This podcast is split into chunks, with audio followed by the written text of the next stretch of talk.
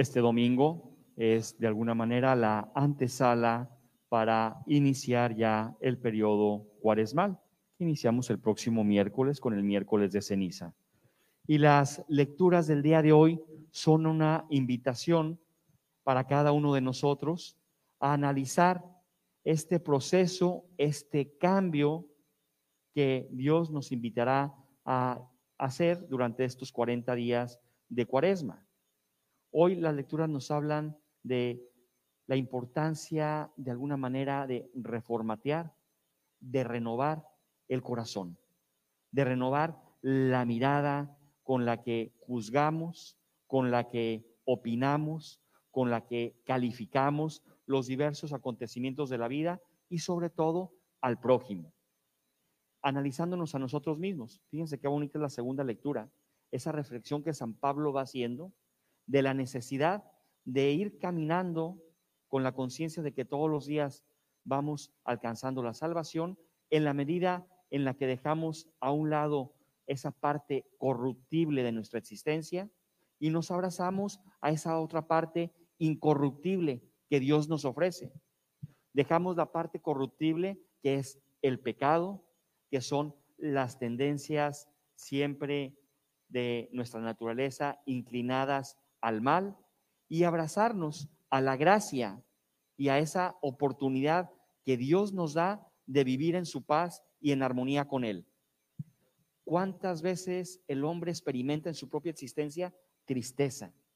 ¿Por qué hay tanta tristeza en el corazón? ¿Por qué hay tanto desaliento en el alma del hombre actual?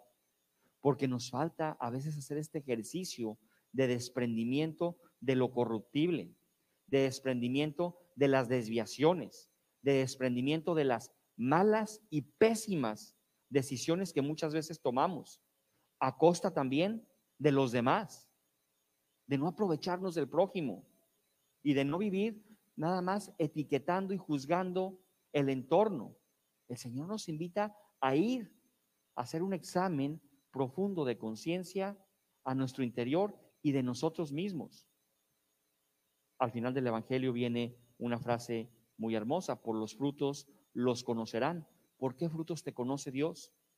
¿Cuáles son los frutos que ofreces a tu familia? ¿Cuáles son los frutos que ofreces a tus hijos? ¿Cuáles son los frutos que ofreces a tus amigos? ¿Cuáles son los frutos que ofreces a la gente que te rodea? ¿Cuáles son los frutos que te ofreces a ti mismo?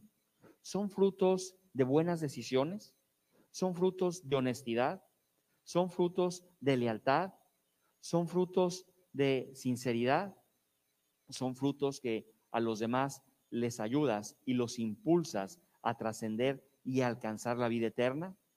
Si no son esta calidad de frutos, hay que echarle muchas ganas. El Señor nos da la oportunidad, como dice San Pablo, de tratar de hacer una reconversión, una renovación de nuestro interior, de nuestro corazón. El Salmo 91 con el que rezamos el día de hoy es uno de los salmos más bonitos. Qué bueno es darte gracias, Señor. ¿Por qué le damos gracias a Dios? Le damos gracias a Dios porque nos da siempre la oportunidad de estar bien. Le damos gracias a Dios porque nos da siempre la oportunidad de sentirnos bien. Le damos gracias a Dios porque nos da la oportunidad de sentir su bendición, de sentir su compañía y sobre todo de sentir la lealtad de su amistad. Por eso le damos gracias a Dios, porque nos conoce de qué barro estamos hechos. Y escuchamos la primera lectura, donde describe de alguna manera de ese barro malo del que está hecho el corazón del hombre. El Señor sabe de nuestras inclinaciones, sabe de nuestra debilidad, sabe de nuestra fragilidad, pero le damos gracias porque también, conociendo estas situaciones, nos ofrece siempre su gracia. Dios es leal con nosotros, Dios es bueno con nosotros. Dios no es justiciero ni castigador, Dios es misericordia, es cariño y es amor y le tiende la mano a todo aquel que lo busca con sincero corazón. Esto es lo que le pedimos el día de hoy al Señor, hacer un análisis profundo de conciencia, disponernos a iniciar la cuaresma con esta disposición de dejar a un lado todo aquello que nos corrompe, todo aquello que es corruptible y abrazarnos a todo aquello que nos ayuda a trascender todo aquello que nos ayuda, en definitiva, a recuperar en nuestro interior la imagen de hijos de Dios, esa imagen lastimada por el antiguo pecado y que tenemos que recuperar en este tiempo de cuaresma con la gracia de Cristo resucitado. Así sea.